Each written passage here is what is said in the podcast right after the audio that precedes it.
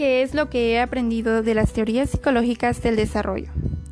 Linda F. Sánchez, soy estudiante de la licenciatura en Pedagogía en la Universidad Interamericana para el Desarrollo, sede Chetumal. En esta videoevidencia hablaré acerca de mis aprendizajes adquiridos durante la asignatura, la cual es realmente interesante debido a que la psicología del desarrollo es la rama de la psicología que estudia los procesos en el transcurrir de la vida, estudia los aspectos y factores que influyen en el desarrollo del ser humano en cada una de sus etapas vitales, es decir, desde el nacimiento hasta la muerte. Tiene como objetivo analizar los cambios de actitud interna así como las externas, con el único fin de comprender cómo es que las personas aprenden en cada etapa de la vida, por lo que se enfoca en la conducta, ya sea de manera intelectual o física, basándose en la relación con el entorno social, analizando lo que genera la conducta del individuo. Un punto a mencionar es que conforme pasan los años, las personas cambian de acuerdo a su edad, en cualquiera de sus ámbitos. La primera etapa es la prenatal, que abarca desde la fecundación hasta el nacimiento. Y bueno, en la infancia es donde las personas adquieren conocimiento por medio de la experiencia, lo que ayuda a desarrollar su habilidad motriz, así como ir mejorando. Cabe resaltar que una etapa muy importante en el ser humano es la adolescencia, donde se comienza a formar la autonomía. El individuo es capaz de razonar y expresar su opinión, así como defender su postura por lo cual éste pasa por una revolución de emociones, provocando un desequilibrio en su autoestima. Es entonces donde el afecto y comprensión de parte de su familia, amigos y la sociedad donde el sujeto se desenvuelve afecta considerablemente, ya sea de manera positiva o negativa, con lo que vivirá el resto de su vida. Debido a lo anterior, es bueno considerar los ámbitos principales que estudia la psicología del desarrollo. Por eso tenemos el desarrollo físico, que es el proceso de cambios que se observa en el crecimiento del cuerpo, mente, capacidades sensoriales y habilidades motoras. El desarrollo cognitivo. Se presentan cambios en el procesamiento mental, la memoria, recepción de información, razonamiento, entre otras. Y el desarrollo psicosocial. Este hace referencia a la capacidad de relacionarse con las personas, así como reconocer y mantener un equilibrio en sus emociones. A partir de lo anterior se puede notar que en el transcurso de estos cambios de una etapa a otra, la persona va marcando el futuro de sí misma, siendo como resultado el estado de la salud mental en la última etapa de la vida. Esta es la vejez, donde un tema importante a considerar es la salud mental, donde también se presentan los cambios emocionales provocados por la reacción de la interacción con la sociedad en la cotidianidad. La salud mental es sumamente importante para poder desenvolverse a diario. Sin embargo, un alto porcentaje de los adultos mayores se ven afectados por el deterioro cognitivo, lo cual es causa de la demencia. Esta situación conduce a la muerte antes de la edad promedio. Gracias a diversos autores, sus aportaciones en el estudio del desarrollo humano es que se puede entender el comportamiento desde ciertas perspectivas.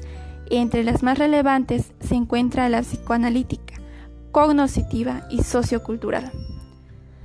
Algo muy importante es la manera en la que se aplican estos conocimientos de las teorías psicológicas del desarrollo al momento de llevarlo a la práctica, es decir, que en el ámbito educativo es una valiosa herramienta. El lograr comprender las actitudes del ser humano haciendo énfasis en el momento de la enseñanza-aprendizaje, pues resulta algo complicado llevar a cabo el método de enseñanza-aprendizaje al presentarse malos comportamientos de parte de los alumnos.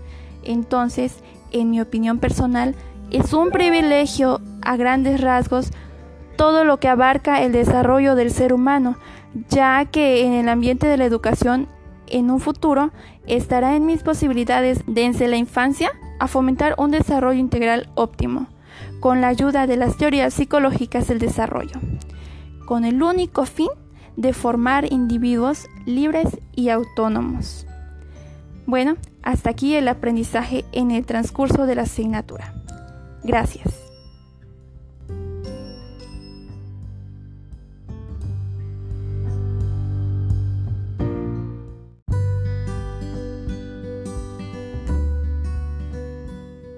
¿Qué es lo que he aprendido de las teorías psicológicas del desarrollo? Linda F. Sánchez, soy estudiante de la licenciatura en Pedagogía en la Universidad Interamericana para el Desarrollo, sede Chetumal. En esta videoevidencia hablaré acerca de mis aprendizajes adquiridos durante la asignatura, la cual es realmente interesante debido a que la psicología del desarrollo es la rama de la psicología que estudia los procesos en el transcurrir de la vida, estudia los aspectos y factores que influyen en el desarrollo del ser humano en cada una de sus etapas vitales, es decir, desde nacimiento hasta la muerte.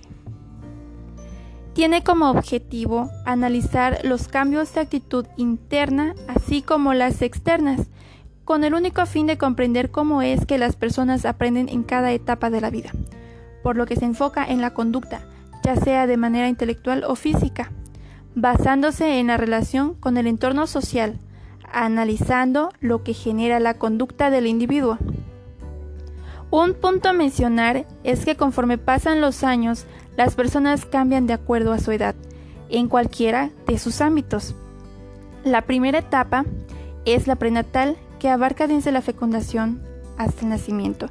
Y bueno, en la infancia es donde las personas adquieren conocimiento por medio de la experiencia, lo que ayuda a desarrollar su habilidad motriz, así como ir mejorando. Cabe resaltar que una etapa muy importante en el ser humano es la adolescencia, donde se comienza a formar la autonomía.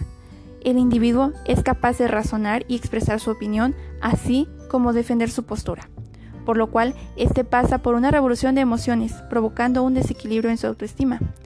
Es entonces donde el afecto y comprensión de parte de su familia, amigos y la sociedad donde el sujeto se desenvuelve afecta considerablemente, ya sea de manera positiva o negativa, con lo que vivirá el resto de su vida. Debido a lo anterior, es bueno considerar los ámbitos principales que estudia la psicología del desarrollo. Por eso tenemos el desarrollo físico, que es el proceso de cambios que se observa en el crecimiento del cuerpo, mente, capacidades sensoriales y habilidades motoras. El desarrollo cognoscitivo. Se presentan cambios en el procesamiento mental, la memoria, recepción de información, razonamiento, entre otras. Y el desarrollo psicosocial. Este hace referencia a la capacidad de relacionarse con las personas, así como reconocer y mantener un equilibrio en sus emociones.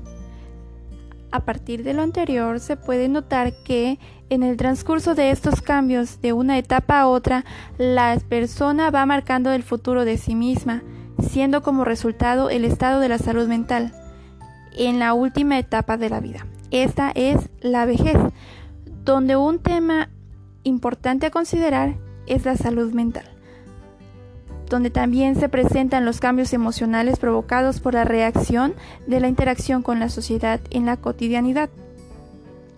La salud mental es sumamente importante para poder desenvolverse a diario.